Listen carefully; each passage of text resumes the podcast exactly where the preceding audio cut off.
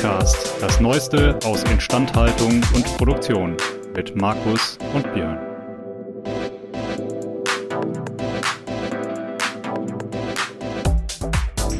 An dieser Stelle ein Dank an unseren Sponsor, denn dieser Podcast wird Ihnen präsentiert von Belfor DHD. Die Belfor DHD arbeitet jährlich an bis zu 3000 Maschinen und Produktionsanlagen von unterschiedlichen Herstellern. Das macht die Belfor DHD zu dem Dienstleister, wenn es um die herstellerunabhängige Wartung, Reparatur und Überholung von Maschinen und Produktionsanlagen geht. Mehr Infos zu unserem Sponsor finden Sie über den Link in den Show Notes. Herzlich willkommen hier zu unserem kleinen FVI-Podcast. Wir sind zurück mit einem wie immer extrem gut aussehenden, lächelnden und prostenden Markus Ahorner. Hallo Björn. Hallo Markus. Ich habe mir sagen lassen, du trinkst den Wein, weil er wäre zu Chardo zum Näh zu sagen. Es ist, ich bin eigentlich aus einer Schneiderfamilie und das ist ein Chardonnay-Wein. Mhm. Ah, ja, äh, daher kommt das. das, das mein, mein, Groß, mein, Großvater war Schneidermeister.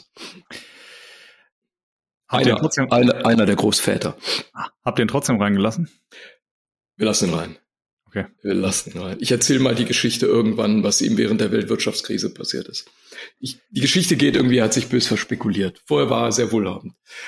Seitdem gehöre ich einem verarmenden Schneidergeschlecht an. Herein, wenn es hm. kein Schneider ist. Hm. Ähm, hat er sich quasi verschnitten. Ähm, könnte man so sagen. Gut, äh, bevor wir vom Thema wegkommen, was bei uns ja zum Glück relativ selten passiert, ähm, wir wollten uns einem, ah, wir, wir, man kann es schon sagen, wir wollen uns ganz fies einem Trend anschließen, Nämlich, wir wollen über ChatGPT reden und derartige Technologien, sprich künstliche Intelligenz und was diese denn für die Instandhaltung leisten können. Und, ja, und, und, und ganz wichtig, Bereiche. die Abgrenzung ist wichtig zu genau dem, was ich nicht habe, äh, Superintelligence. Oh, ja. Ja, da, da ist hier keiner anwesend im Moment. Dafür müssten wir Gäste einladen. Das konnten wir die oder haben wir diesmal nicht. Dementsprechend müssen das ist eine wir gute Frage, Arbeit, wir, was wir haben. Müssen wir planen, wie kriegen wir Nick Bostrom in unseren Chat? In unseren Chat GPT. quasi. Ähm, gut. Markus, du beschäftigst dich ja hin und wieder mit AI. Habe ich mir sagen lassen. Ja, habe ich mal gelesen. Könnte ja. sein. Ja, wir haben schon mal was da mitgemacht. Mhm. Was ist dein Eindruck, warum ChatGPT jetzt auf einmal so ein auslöst.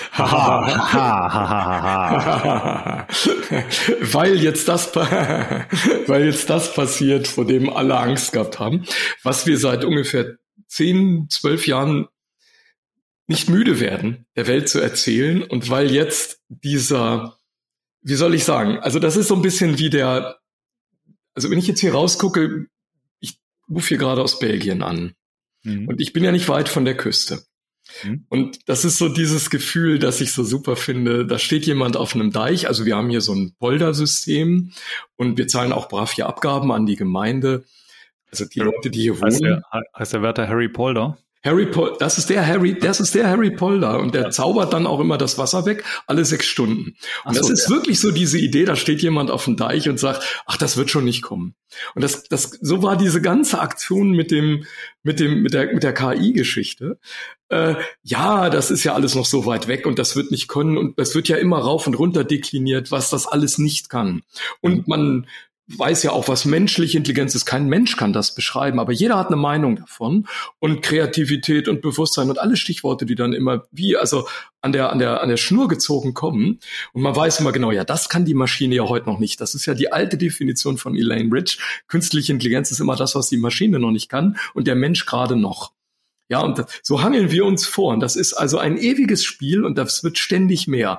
Aber jetzt mit dem ChatGPT, da hat dieses gemeine Ding an die Tür geklopft und gesagt, guck mal, ich bin jetzt schon da.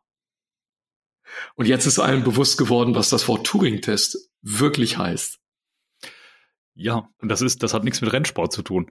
Ähm, das Spannende finde ich halt, ne? Also es hat ja die, die Anmutung von was Menschlichem. Ich habe mir, oder vielleicht mal ein Stück zurück, ne? Ja. Das, was ja quasi diesen, diese, diese Anmutung von Menschlichkeit ausmacht, ist ja am Ende, also bei Generative AI werden ja bestimmte oder werden ja vorhandene Elemente neu kombiniert zu etwas Neuem. Mhm. Ja? So. Und jetzt kommt natürlich die spannende Frage. Sagen wir mal vermeintlich neu. Ja, genau, das ist aber die spannende Frage meines Erachtens nach. Ist es beim Menschen nicht genauso? Also es tut mir leid, dass ich da fünf Minuten jetzt schon heißt, diese Frage stellen muss. Aber ja, heißt das, wir sind gar nicht so geil, wie wir immer gedacht haben. Ähm, buh, weiß ich nicht. Das, also, so weit würde ich nicht gehen, aber ich glaube, das, das Spannende ist halt, dass Kreativität am Ende immer aus schon vorhandenem schöpft oder eigentlich immer nur auf dem Vorhandenen schon aufbaut. Oder ja. sind wir mal ein bisschen brutal, ist Kreativität das, von dem wir denken, dass es was ganz Tolles ist und eigentlich war es schon immer da? Also vielleicht, um da in die Kerbe zu hauen, heute Mittag dieselbe Diskussion. Meine Tochter begleitet mich. Wir sind beide hier. Wir machen beide die Arbeitszeiten. Sie hat den einen Schreibtisch gebucht, ich den anderen. Aber wir haben ja Frühstücks- und Abendpausen, wo wir uns unterhalten. Sie ist die Mathematikerin, ich bin ja eher ungelernt. Und wir beide sagen, hm. wie kommt das, dass wir Menschen, und zurück zum Intelligenzbegriff, über etwas sprechen, von dem wir selber denken, wir sind ganz super. Wir können es noch nicht mal genau definieren, was es ist. Ich glaube, kein Mensch kann sagen, was, was Intelligenz wirklich. Sagen wir mal, ersetzen wir es mal durch kognitive Leistungsfähigkeit. Mhm. Und wir beide, meine Tochter und ich, sind der Überzeugung, das, was uns vom Menschen unterscheidet, sind brutal gesagt nur zwei Dinge. Wir können richtig gut quatschen, das können die anderen nicht. Vom Affen meinst du? Nee, von den anderen Tieren, also von den, ja. was habe ich gesagt, vom, nicht vom Menschen. Menschen ja, genau. Sonst Menschen vom Tier, ja, danke. Ja. Unterscheidet ist, wir können sehr gut reden, ja. wie, wir, wie man jetzt gerade sieht oder hört. Und wir haben ein, eine Hand, die den Daumen rechtwinklig abknicken kann, so dass wir ein bisschen mehr können als ein Delfin oder ein Kakadu oder ein Graupapagei. Aber wenn man sich jetzt diese Intelligenzforschung oder sagen wir mal allgemein die der kognitiven Leistungsfähigkeit bei Tieren anschaut, dann stellen wir fest, dass pro Ganglion manche Vögel die vierfache mhm. Leistungsfähigkeit haben wie ein Mensch. Ja. Und die haben jetzt natürlich weniger Gehirnmasse, die müssen mit dem Ding ja noch starten und fliegen. Okay, da sind die von der Natur bevorzugt oder benachteiligt. Aber wenn man das mal hochrechnen, sind die viermal klüger als wir. Und wenn man jetzt zurückrechnet und sagt, Vögelstammen sind, sagen wir mal, die, die einzige direkte Folge vielleicht noch außer so Krokodilen und manchen Reptilien, der Dinosaurier, dann könnten wir auf die Idee kommen, auch die Dinosaurier waren klug. Wenn wir uns angucken, wie eine Raupe sich verpackt, das ist der alte Satz vom Heumer von Ditford, und vortäuscht, ein Blatt zu sein, damit sie die Raupe von Vögeln, die das Blatt vielleicht fressen oder nicht fressen wollen oder nicht finden, nicht gefressen wird. Dann könnten wir denken, Intelligenz ist doch in der Natur angelegt. Wo kommen wir mit diesem Anthropozentrismus her? Dieser, dieser Arroganz, von Menschen zu sagen, wir sind die Einzigen, die das erfunden haben und alle anderen sind doof, nur nicht wir. Und dann sind natürlich auch Computer doof. Und jetzt stellen wir fest, wow, dieses Konzept der Doofheit der aller anderen beginnt allmählich überall zu wackeln. Ich glaube, das ist diese Auswirkung von dem ChatGPT, dass jetzt die Herzen und Mägen der Menschen ergriffen hat, zu sehen, jetzt wird es gefährlich. Ja, weiß ich nicht. Im Moment interessanterweise, muss man ja sagen, ähm, habe ich noch das Gefühl, dass es tatsächlich eher eine, eine positive Wahrnehmung gibt oder zumindest so, so, so, ein, so ein, Hype. Ne? Ähm, und das zusätzlich Spannende finde ich halt auch, am Ende ist es ja auch ein Werkzeug. Ja, also man muss ja auch, mal so sehen, äh, zum Beispiel früher konnte man auch Briefe schreiben, hat das auch ohne Computer gemacht, hat das dann mit Schreibmaschine und mit Füller und mit Bleistift oder äh, früher in, ganz, ganz früher in Steintafeln getan. Ähm, und es hat auch irgendwie funktioniert. Ähm, genauso kann man jetzt ja quasi die Dinge, die doch eher, also das, das Thema hatten wir ja schon mehrfach und das bringt uns auch relativ gut so ein bisschen in, wieder in Richtung Instandhaltung. Ne? Ähm, das sind alles Dinge, die du einsetzen kannst, um deine tägliche Arbeit in meinen Augen ja, klar. Echt an uns zu verbessern. Ne? Ja, natürlich. Aber das ist, wir machen uns andere Menschen zu nutzen, wir machen uns Wissen zu nutzen, wir machen uns Maschinen zu Nutze. Jetzt haben wir eine Maschine, die etwas kann wie ein Mensch. Hm. Äh, ich meine, ich, wenn man soziale Netzwerke liest und verfolgt, dann spürt man den Angstschweiß, den die Menschen in die Tastatur tropfen lassen, während sie ihre Befürchtungen schreiben und sagen, wow, das Ding ist nicht kreativ und das kann ja keine juristischen Fälle lösen äh, große Klammer auf, dauert auch nicht mehr lange, Klammer wieder zu. Äh, und da merkt man schon, wie diese Angst, äh, wie gesagt, sich manifestiert gerade. Wenn wir den Spieß umdrehen, ist das natürlich eine tolle Sache. Dann kommt diese Mensch-Maschinen-Kollaboration, von der wir immer geredet haben. auf einmal kriegt das so was Greifbares. Ja, respektive, ich glaube tatsächlich auch, um meine eigene Frage von eben mal zu beantworten. Ich glaube, das, was halt besonders ist bei, bei ChatGPT, ist, dass du halt auch eine Schnittstelle hast, die relativ menschlich, also anmutet. Anmutet, das, genau. Das, Björn, das ist die Definition von KI. Von einem Herrn namens John McCarthy, dem einberufenen Teilnehmer der 1956er Dartmouth-Konferenz, der Tag, an dem alles gestartet wurde, die Geburtsstunde der KI, der sagt, KI ist die Kunst, Maschinen zu bauen, die die Anmutung menschlichen Verhaltens und menschlicher Intelligenz haben. Tja. Voila. Ja, da sind wir jetzt. Da stehen wir jetzt. Jetzt stehen wir da. Irgendwas so, ist ja immer. immer ist, immer ist ja irgendwas. Genau. So das, das Spannende ist aber natürlich auch das. Ne? Man muss sich vielleicht, glaube ich, auch mal so ein bisschen, ein bisschen vor Augen halten, wie das Ding funktioniert. Ne? Der macht ja eigentlich immer eine Prädiktion, welches Wort als nächstes am besten passen würde. Und die passen richtig gut bei ihm. Die passen richtig gut. Das hat aber natürlich auch Implikationen, sprich, ähm, nicht jede Frage, die ich stelle, wird natürlich richtig beantwortet. Was meines Erachtens nach überhaupt nicht schlimm ist, weil ein Mensch beantwortet mir auch nicht jede Frage richtig. Also das ist ja auch irgendwie eine, eine Annahme, die wir immer stellen. Ich sage, das, das ist die, die, die Diskussion, die mich am meisten fasziniert an diesem theoretisch konstruierten KI-Problem, dass du ne, du eine Großmutter oder zwei Kinder überfährst. Ähm, wie entscheidet oh. sich denn die KI? Ähm, ich, ich halte das für, für hochgradig abstrakt, weil am Ende ein Mensch würde auch keine perfekte Entscheidung treffen. Also insofern ist der hinkt der Vergleich. Es, es gibt ja. noch einen zweiten Punkt, nämlich dass das, das äh, wie soll ich sagen, das, des Gesamtsystems, äh, das autonome Fahren getrieben von der KI würde so langsam und defensiv fahren, dass der Fall gar nicht auftritt. Äh, das wäre ja auch noch eine erlaubte Variante. Ich glaube, ähm, vielleicht machen wir das an dem Beispiel fest, äh, wann geben Menschen sinnvolle Antworten und was ist die Zielfunktion? Das sieht man sehr schön an dem alten Witz. Äh, können Sie mir sagen, wie ich zur Oper komme? Ja, selbstverständlich, mit sehr viel Üben. Ist eine Frage der Zielfunktion. Möchte ich jetzt zu Fuß gehen und suche ich eine Ortskoordinate oder möchte ich einen Karriereweg beschreiten und suche einen Erfolg als Sänger oder Sängerin? Also da sieht man schon, und das ist der, die alte These von dem Nick Bostrom, meinem Lieblingsphilosophen, ich glaube, ich habe das schon 4000 Mal hier erzählt, äh, in, in seinem Werk Superintelligence. Ähm, in dem er eigentlich die Frage unter anderem untersucht, was passiert eigentlich, wenn Computer die Welt übernehmen? Das ist ja jetzt noch näher gerückt und nicht mehr lange hin. Ein Witz. Das heißt, ähm, er sagt, Freunde. Ich, ich, ich habe mir morgen nichts vorgenommen. Ja, also, gut, gut, aber er sagt, er sagt tatsächlich, Freunde, überlegt euch, was ihr euch wünscht. Überlegt euch die Zielfunktion sehr gut, denn die wird erfüllt werden.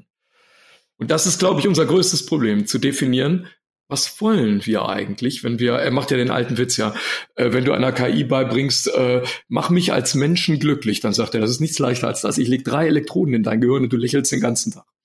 War nicht so gemeint, aber eine KI-Maschine, der du so eine Zielfunktion gibst, würde die auf ihre Weise erfüllen können. Ja. Ähm, eine spannende Frage für mich die, die da reinspielt. Ne? Nicht nur in die Zielfunktion, sondern in dieses allgemeine Konstrukt, welche Antwort gebe ich auch als Mensch? Ne? In den meisten Fällen, dass ein Mensch sinnvoll darauf antworten kann, liegt ja daran, dass ich den Kontext kenne. Der Kontext. Also äh, blöde oder für das für diesen blöden Witz, ne? Treffe ich dich auf der Straße und frage dich, wie komme ich denn zur Oper? Ne? Exakt. Wirst du mir eine andere Antwort geben, als wenn wir uns im Konzertsaal treffen, ne? Und ich habe eine Geige in der Hand.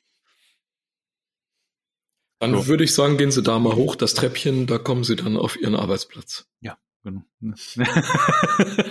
ähm, genau, aber dementsprechend, wir sind es auch einfach nicht gewohnt, entsprechend präzise zu beschreiben, was wir erwarten und was wir zu tun haben. Also da gibt es auch ein schönes Beispiel. Ich glaube, wir setzen, ich glaube, wir setzen intuitiv voraus, dass der, dass der andere den diesen situativen Kontext schon genauso beschreibt wie wir. Und ich glaube, Kommunikationsprobleme zum Beispiel entstehen ja genau dadurch. Ja, genau. Also genau. dieses Lost in Translation. Ne? Ich bin in einem ganz anderen Umfeld, ganz anderen Zusammenhang und auf einmal funktionieren die einfachsten Dinge nicht mehr. Ja. Genau. Was zusätzlich, glaube ich, ist noch ein wichtiger Punkt, wenn ich das eben noch kurz reinwerfen darf, diese Beschneidung, die man bisher vorgenommen hat. Es gab ja in den, ähm, es, es gibt diese, diese Annahme und die Theorie, dass unsere, zum Beispiel unsere Smartphone, deutlich smarter waren, als wir bisher gedacht haben. Also, also mit Smartphone Haare getrocknet haben. Ja, genau. Mit Smartphone ist nicht gemeint der Haaretrockner, der jetzt mit mir spricht, sondern das Telefon, das Dinge beantworten kann. Und da waren ja diese Sachen drin wie die Series und so weiter und so fort. Und man hat die natürlich auch eingedämmt äh, und eingehegt in ihrer Auskunftsfähigkeit. Die Canned Responses. Weil man dann gesagt hat, es, es gab ja wirklich Leute, die gefragt haben, Siri, wo kann ich meine Frau, die ich eben umgebracht habe, verstecken? Mhm. Und dann möchte man natürlich nicht von dem Smartphone die Antwort hören, also pass auf, du im Keller, da findet das jeder, da musst du dir schon was Besseres überlegen, ich zeig dir jetzt meine Anleitung. Mhm. Das wollte man ja, oder wie baue ich eine Atombombe oder wie mache ich einen Anschlag auf 2000 Leute? Das möchte man nicht beantworten. Und diese Fragen hatte man eingehegt. Und das ist ja auch was. Also man hat Gott, man war eventuell schon weiter, mhm. als wir alle dachten. Respektive, es gibt ja auch durchaus Stimmen, ich muss sagen, ich habe noch nicht die, die Presseankündigung gel gelesen. Ähm, sie ist auch erst heute rausgekommen. Und äh, es gibt ja durchaus Stimmen, dass man der Meinung ist, und ich halte diese Meinung für durchaus adäquat, dass eigentlich Google Technologien in der Schublade hat, die noch viel besser sind, die aber aus Wettbewerbsgründen nie publiziert hat. Weil, wenn die Leute im Klartext ihre Frage formulieren, also sprich die eigene Suchmaschine obsolet wird. Ja, natürlich. Ja, ein natürlich. anderes Format bekommt. Ja. Dann kann ich auch gar keine Anzeigen mehr verkaufen, oder zumindest nicht mehr Anzeigen in diesem Format verkaufen. Ja, das ist der alte Codec-Witz, ne? Kannibalisiere dich selbst, bevor es ein anderer tut. Und bei Codec war, das war damals die Entwicklung, die haben die Digitalkamera erfunden und schön unter Verschluss gehalten. So nach dem Motto, wir wollen unsere Analogfilme weiterverkaufen. Ja, klar. Ja. Also ich kann das vielleicht noch mal kurz unterstützen, diese These. Mhm. Äh, wir haben also ich nicht, meine Kollegen, haben Papers von Google untersucht und haben gesagt, wir können die nicht abbilden. Das erfordert so viel Rechenpower. Äh, die Rechenpower gibt's dann bei Google. Mhm. Aber wir, kaufen. Ja, das war die Idee, genau. Ja. Also wer das nachvollziehen will, meistens war es im Bereich im, im uh, Unsupervised Learning. Und wir haben gesagt, nee, dann, okay, dann lassen wir das bleiben. Und der zweite Punkt war, als natürlich TensorFlow und diese Dinge in den Markt gebracht wurden, waren wir alle sehr froh. Aber uns war klar, dass das die Brotkrumen sind, ja, die vom Google-Hupf des Wissens oh. äh, unter den Tisch fielen und wir dann so gierig waren, die also mit hängender Zunge aufzuschlecken. Und das war für uns schon ein Quantensprung in Entwicklung, weil wir gesagt haben, prima, diesen Unsinn brauchen wir nicht mehr zu programmieren. Und da wir Jahre vorher ja äh, die rekurrenten neuronalen Netze auch wieder ein Kollege von mir natürlich programmiert hat und wie gesagt haben, was für eine Fleißarbeit. Da waren wir natürlich froh, als diese Bootkunden runterfliegen, flogen. Dass der Google-Hupf und die Sahnetorte nochmal zwei Stockwerke höher standen, das war uns immer bewusst. Ja, ja, wobei man ja auch sagen muss, also davon gehe ich ganz stark aus und ähm, da bin ich auch nicht ganz alleine. Eine Motivation dahinter TensorFlow damals unter Open Source Lizenz zu stellen. Das waren ja die Machine Learning Bibliotheken, die Google auch selber benutzt hat. Ein reiner Zufall. War ja durchaus auch davon zu profitieren, wie das auch so häufig bei Open Source ist. Vielleicht auch das Wissen, was andere schon haben, könnte in den eigenen Code zu integrieren. Das könnte natürlich gewesen sein, dass das Thema war. Wo wir jetzt natürlich jetzt unlautere Dinge unterstellen, oder sagen wir mal Dinge unterstellen, die, die vielleicht als Nebenprodukt herauskamen, aber sicherlich im ethischen Bereich überhaupt nicht. Trief die Ironie zwischen unseren Sätzen in die Tastatur oder was machen wir jetzt? Nee, sie ist äh, hinter deinem Popschutz ist es gelaufen. Ja. Ja, aber das, ähm, ich, ich glaube halt, diese, diese Entwicklung oder meines Erachtens hat das nochmal sehr, sehr gut gezeigt, wozu mittlerweile solche Methoden in der Lage sind. Ne? Ähm, und dementsprechend, glaube ich, kann man sich auch schon mal Gedanken darüber machen. Und das bringt uns wieder so ein bisschen zu dem Kernthema, ja. nachdem wir jetzt den philosophischen Teil, das war der philosophische ab, Teil. abgehandelt haben. Ja, wobei äh, das noch lange nicht zu Ende wäre. Ich hätte da noch nein, nein, das ist aber so. die ich ja, öffnen klar, könnte, da würde der ganze Schrank nach vorne fallen. Ja, aber das wollen wir ja nicht, weil dann liegst du ja drunter. Also es sei denn, du bist sehr, es, sehr geschickt. Ich habe festgestellt, es gibt Menschen, die würden, die wären nicht böse, wenn ich unter diesem Schrank begraben würde. Ach, Markus, dazu gehöre ich nicht. Dazu gehöre ich nicht. Ähm, aber die spannende Frage ist jetzt natürlich, wie kann man zum Beispiel solche Technologien wie ein Chatbot, vielleicht ja. auch generative äh, Erzeugung von, von Bildern oder auch andere generative Verfahren denn gewinnbringend in der Industrie einsetzen? Nimm einen einfachen Fall. Ich habe, äh, war das gestern, heute ist der schon der Mittwoch, ja, es war gestern. Oh Gott, war ich im, in einem ich, VDI, hm. wohlgemerkt nicht FVI, VDI. Ich tummle mich auf allen Hochzeiten. Fachausschuss für Health Management. Ja, und da einfach los. Markus Ahorner wird überall gebraucht. Leute wie wir werden überall gebraucht. Ja. ähm, ähm, da haben wir uns unterhalten anlässlich eines kleinen Impulsvortrages tatsächlich über genau diese Frage, nämlich können wir präskriptiv Instandhaltung betreiben? Wir haben gesagt, okay, gibt so drei große Bereiche, fangen lustigerweise alle mit V an. Vorbeugend, denkt man ist veraltet, ist aus meiner Sicht noch lange nicht ausgeschöpft. Äh, vorhersagend, das wäre der Predictive Teil und vorschreibend, das ist mhm. der prädiktive Teil. Und ähm, ich glaube, für den vorschreibenden Teil in der Instandhaltung gibt es zwei große Ansätze. Der eine aus den kaufmännischen Daten, das heißt mhm. Reallokation von Ressourcen. Das ist jetzt ein schlimmes mhm. Wort. Das heißt übersetzt, ich gebe für andere Dinge Geld aus, als ich es bisher getan habe. Und das andere klang viel schöner. ich komme wieder zurück auf äh, preskriptive Ressourcenallokation. Kauf mir was anderes. Jawohl. Und dann sage ich, also gib dein Geld mal richtig aus, junger Mann ne? oder junge Frau, machen Sie das mal richtig. Und das heißt, ähm, technischen Plätzen Wartungsintervalle oder Instandhaltungspläne anders zuweisen. Kann ich aus den kaufmännischen Instandhaltungssystemen holen, die mhm. Daten dafür. Ich kann das auch mit Zeit reinmachen. Dann könnte ich eine Analyse machen und sagen, ist jetzt sehr technisch. Und dann könnte ich sagen, oh, was hat sich denn hier verändert? Warum passiert hier gerade ein Verhalten? Ich leite eine Ursache ab, Root Cause Analyse und sage dann, Mensch, da gibt es genau eine Maßnahme, zum Beispiel rekalibrieren oder korrektive Instandhaltung, langer Satz äh, von Maßnahmenkatalogen. Ich wähle aus dem Katalog das Richtige aus, schicke das auf das Telefon des Instandhaltungsfachmanns oder der Fachfrau, die gehen beide raus und reparieren das oder stellen das neu ein. So haben wir bisher preskriptiv gedacht. Wir haben gesagt, also entweder Geld oder eine Maßnahme aus einem Katalog. Und jetzt komme ich dahin, dass ich sage, das ChatGPT hätte das Potenzial zu sagen, mit mir zu kommunizieren. Hm mir zu sagen, was ich jetzt tun soll, mit mir in einen Dialog zu treten. Der Dialog sieht intelligent aus und er hat die Anmutung. Und jetzt kommt das Lustige, wenn das empirisch richtig ist, ja, dann hat sich's bewährt. Ja, es ist, als wenn jemand mit mir spricht, der es besser weiß. Vor allen Dingen, vor allen Dingen kann er dir sagen, was du tun könntest. Weil es ja auch nicht, nicht immer eine eindeutig optimale, richtige, vernünftige Lösung gibt, sondern da, da kommen wir wieder zur Kontextualität. Ne? Je nach Kontext und ja, aber er, aber er liefert mir aus ja, genau. einer, aus einer Wissensmenge überhaupt mal Handlungsoptionen und ja. eventuell engt er sie sogar noch ein und sagt, also meine Wahrscheinlichkeit ist, das hier könnte das Richtige sein, aber ich habe immer noch die freie Handlungswahl. Und das ist, glaube ich, für uns Menschen die optimale Situation. Wir ja. kriegen Empfehlungen, wir können auf ältere oder gescheitere oder wissendere hören. Das ist unser Chatbot.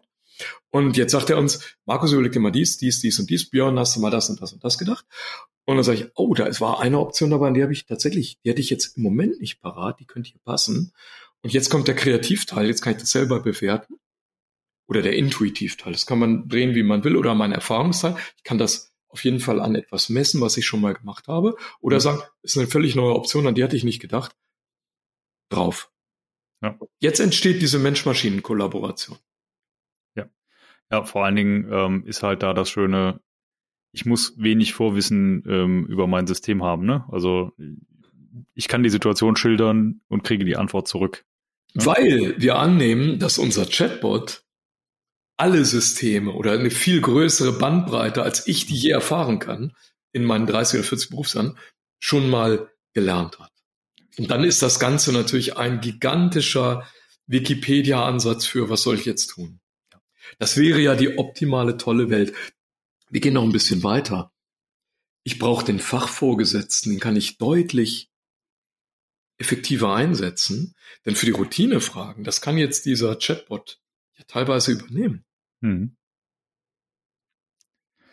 Was der auch kann, ist ja zum Beispiel mir alle Informationen, die ich brauche, schon mal zusammenwurschteln. Schon mal zusammensuchen. Ne? Oh. Oder zum Beispiel auch schon mal einen implizit vorhandenen Workflow schon mal auslösen, den er gelernt hat. Ja, jetzt übertreibt man. Jetzt ja, übertreibt man. Entschuldigung. Entschuldigung, das wollte ich nicht. Also das sind Systeme, die haben wir vor, ach, ich darf es gar nicht erzählen. Soll ich mal angeben? Vor 20 Jahren angefangen, 2001, glaube ich, haben wir angefangen mit dem. Schon mal kurz, nach, kurz am Krieg. Das war, das muss im Graben irgendwo im Ersten Weltkrieg. Nee, das war Wittgenstein, das habe ich verwechselt. Aber kurz danach muss das gewesen sein. Damals in den Ardennen. Ähm, um 2004 rum haben wir die versucht in den Markt zu bringen, diese Wissensdaten- und Dokumentendatenbanken, wo wir gesagt haben, also technische Dokumentation ist die eine Seite, gepaart mit den technischen Plätzen und der kaufmännischen Ebene und dann in Workflows verpackt, dass wir gesagt haben, eins, dann zwei, dann drei, dann vier. Und so alt ist eigentlich dieses Thema schon, aber ich glaube, diese Dimension, die, um die wir das erweitern, nämlich diese Idee, das im Dialog mit einer menschlich anmutenden Maschine zu tun. Das mhm. gibt dem Ganzen natürlich nochmal unendlich mehr Komfort. Ja, auf jeden Fall. Auf jeden Fall. Ähm, plus, meines Erachtens nach, du musst nicht menschlich diese Struktur zwingend herstellen, sondern ein System kann die inferieren. Wir haben das damals gemacht über ähm, Assoziationsmechanismen, dass mhm. wir gesagt haben, das waren so Logikbausteine. Also wenn von der zum Beispiel von der Rohrleitungsisometrie auch intermittierende Teile da war. Also ich verbinde Apparat A mit äh, Maschine B. Dann konnten wir das rausfinden. Wir haben aus den äh, ähm, CAD und CAE-Datenbanken dann die Verbindungselemente rausgelesen, haben die alle klug gemacht. Heute aus im, im Nachhinein würde ich sagen, das waren Logikassoziationen auf Basis technischer Daten. Irre kompliziert. Mhm. Das war damals der Stand der Technik. Ich meine, das ist jetzt 20 Jahre her. Ja. Wenn wir jetzt diese Assoziation, diese Intuitivität, dass wie ein Mensch denkt, viel eleganter abbilden können, dann ist das einfach ein gigantischer Sprung nach vorne. Ja. Ich habe noch eine andere Idee. Du hast eine Idee? Ja, ich habe eine Idee. Wann hast du denn mal eine Idee? Ach, ausnahmsweise. Heute, also heute, heute, aber dann, dann war es das auch für dieses okay, Jahr. Okay, für dieses Jahr. ähm, aber heute hatte ich, habe ich eine, also jetzt quasi tatsächlich gerade. Und zwar, wenn ich jetzt mal davon ausgehe, ich habe ja generative Mechanismen, also das heißt, ich stecke was rein und habe einen Erwartungswert. Das ist ja eigentlich ein generativer Mechanismus. Wenn ich den Betriebszustand meines äh, Materials kenne. Sagen die Statistiker ein Schätzer? Manche sagen das. Ich schätze ja. Ähm, ähm, wenn ich jetzt den Betriebszustand meines Materials kenne, habe ich ja für die zwei Fälle Normalbetrieb und vom Normalbetrieb abweichend zwei verschiedene Erwartungswerte. Ja. So, und das heißt, damit kann ich doch eigentlich mir auch ein, einem, ein Vergleichssignal bauen, ja. das ich nutzen kann, um zu bewerten, ob ein System, eine Maschine, ein technisches Gerät in irgendeiner Form kriegt oder alarmiert werden soll oder oder. Ja, genau, das ist das Problem. Also wir hatten in der Vergangenheit, wenn wir die Kernidee dieser ganzen KI-Regression, das war das die Methode, die wir dahinter verwendet haben, war ja immer zu sagen, wir bilden das Verhalten einer Maschine ab.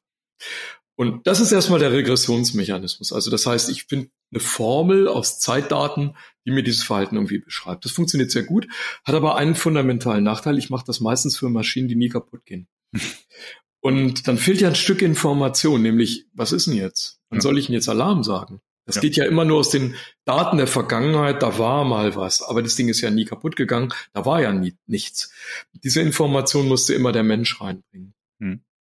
Und jetzt zu sagen, oh, ich lerne von anderen Metadaten, von anderen Maschinen, die sowas ähnliches tun, kann das jetzt zusammenbringen und dann noch in menschliches Verhalten beschreiben, das würde uns natürlich beim Kalibrieren dieser genaue Abweichung, dieser mhm. Höhlkurven, wann soll ich denn jetzt Alarm schreien? Also das wäre die traumhafte Welt, wenn wir das mhm. stärker automatisieren könnten. Denn das Kalibrieren dieser Hüllkurven, dieser Alarmbereiche, die wir dynamische Alarme nennen, das hat dieses Anwenden dieser Prädiktivmechanismen irre kompliziert und sehr aufwendig gemacht. Wenn wir das jetzt natürlich im Mengengeschäft mal organisieren könnten, das wäre eine wundervolle Welt. Und, und wir merken, die Tür zu dieser Welt ist jetzt so ein Zentimeter aufgestoßen. Man sieht jetzt schon den Lichtschein. ja. Also das heißt, die zwei Anwendungen hätten wir auf jeden Fall. Hm, haben wir noch eine weitere?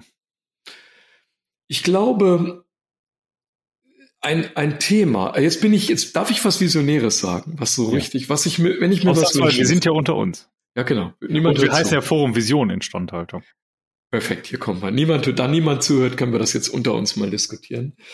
Wir müssen nur aufpassen, dass wir das nachher nicht ins Internet tun. Ja, ne, auf gar keinen Fall. Auf okay. gar keinen Fall. Wegen okay, Datenschutz. Gut, also ich, wegen Datenschutz und Privacy. Hm.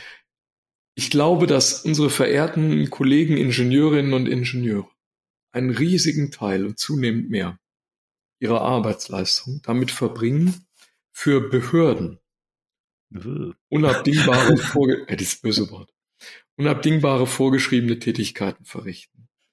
In einer schönen Welt der Zukunft würde ein Chatbot mhm. uns viele dieser Dinge beantworten und sagen, liebe untere Wasserbehörde, lieber, liebe Prüforganisation, ich habe hier sowohl wassergefährdende Stoffe als auch ein ausgelegtes Rohrklassenmodell mit Spannungsberechnung, Temperatureinflüssen und Wandstärken.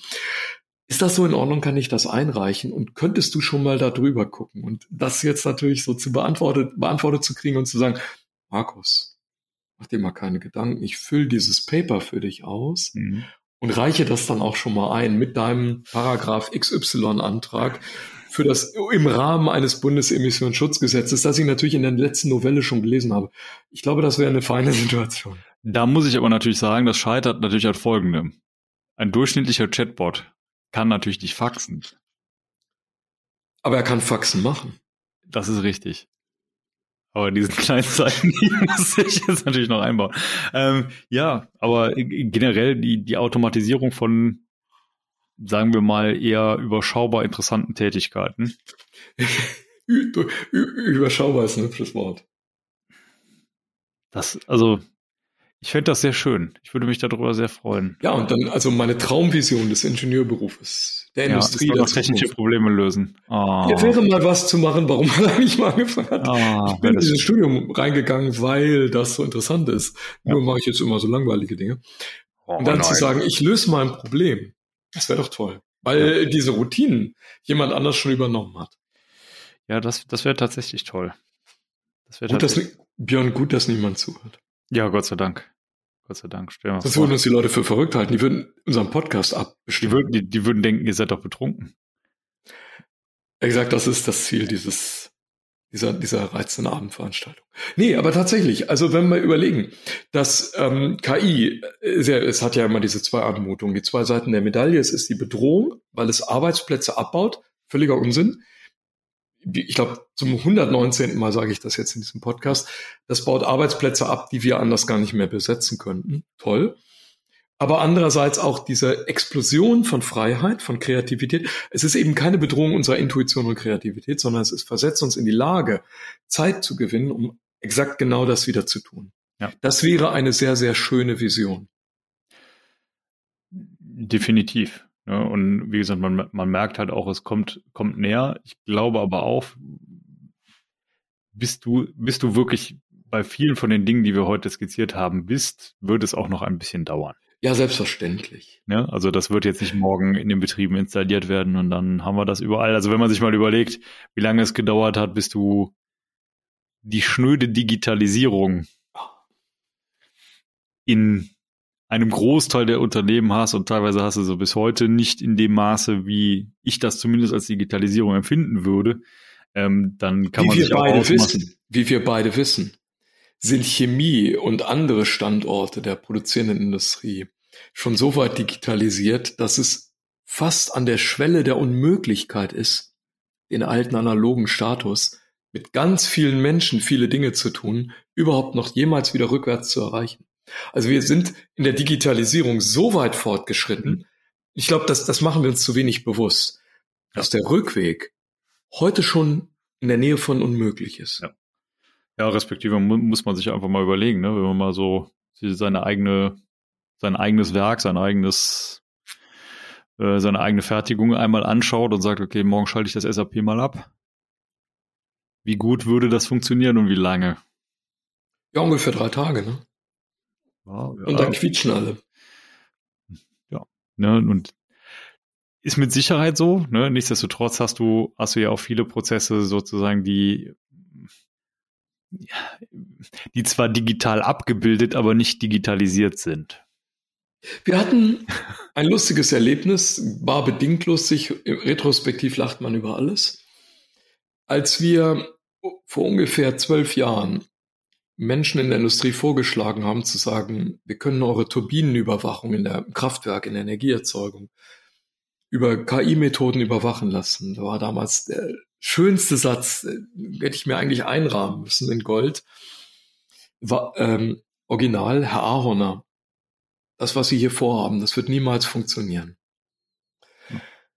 Und mittlerweile ist das, wie soll ich sagen, so Common Sense und Stand der Technik. Äh, es hat sich noch nicht überall durchgesetzt, aber es ist jedem, glaube ich, klar, dass das möglich ist und geht und technisch absolut feasible ist. Und eben auch, das hat wirtschaftliche Gründe, dass das nicht ausgerollt wird, aber keine technischen mehr.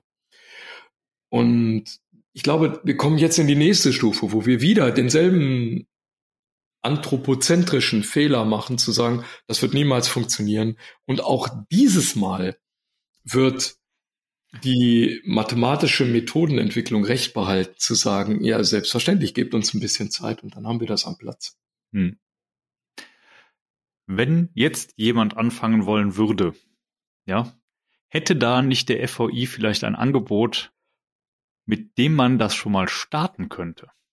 Ich, ich blätter mal ganz kurz in ja. unserem Katalog der möglich. Oh, ich sehe es schon. Es ja. war sehr weit vorne. In dem monatlichen FVI Newsletter sehe ich es gerade. Hm. Es steht, der FVI bietet für seine Mitglieder. An dieser Stelle muss ich sagen, es ist interessant, im FVI Mitglied zu werden. Ja. Und jetzt absolut. Und auch gar nicht so teuer? Nein, absolut nicht. Und jetzt lese also ich hier weiter. Da steht, es gibt einen Einstiegsworkshop in die Smart Maintenance, wo genau diese Methoden erarbeitet werden. Und zwar auf Anwendungsfälle des anfragenden und mitgliedswerdenden Unternehmens, die das eigentlich maßgeschneidert entwickelt. Björn, würdest du sagen, das ist ein guter Grund, da sofort dran teilzunehmen? Das ist einer der vielen Gründe, auch FVI-Mitglied zu werden, würde ich sagen. Also neben. Steht, dann steht dem ja eigentlich gar nichts. Wollen wir, wollen wir das hier so einfach mal platt sagen, dass es sich lohnt, FVI-Mitglied zu werden? Ich denke, das können wir mit Fug und Recht behaupten. Wir sind es ja auch beide. Dann sollten wir, wir versuchen. Das, wir, wir, wissen, wovon wir reden. Insofern, ja. wir können das, glaube ich, jedem nur ans Herz legen. Ja. Besser kann man diesen Podcast, glaube ich, gar nicht abschließen. Das denke ich auch. Weil würde ich sagen, mit diesem Aufruf, Freunde, Menschen, Mitbürger Römer heißt es, glaube ich, okay. werdet Mitglied im FVI. Genau. Und vor allen Dingen schalten Sie auch das nächste Mal wieder ein bei unserem kleinen FVI-Podcast. Und vielen Dank fürs Zuhören dieses Mal. Und bis dahin. Tschüss. Tschüss.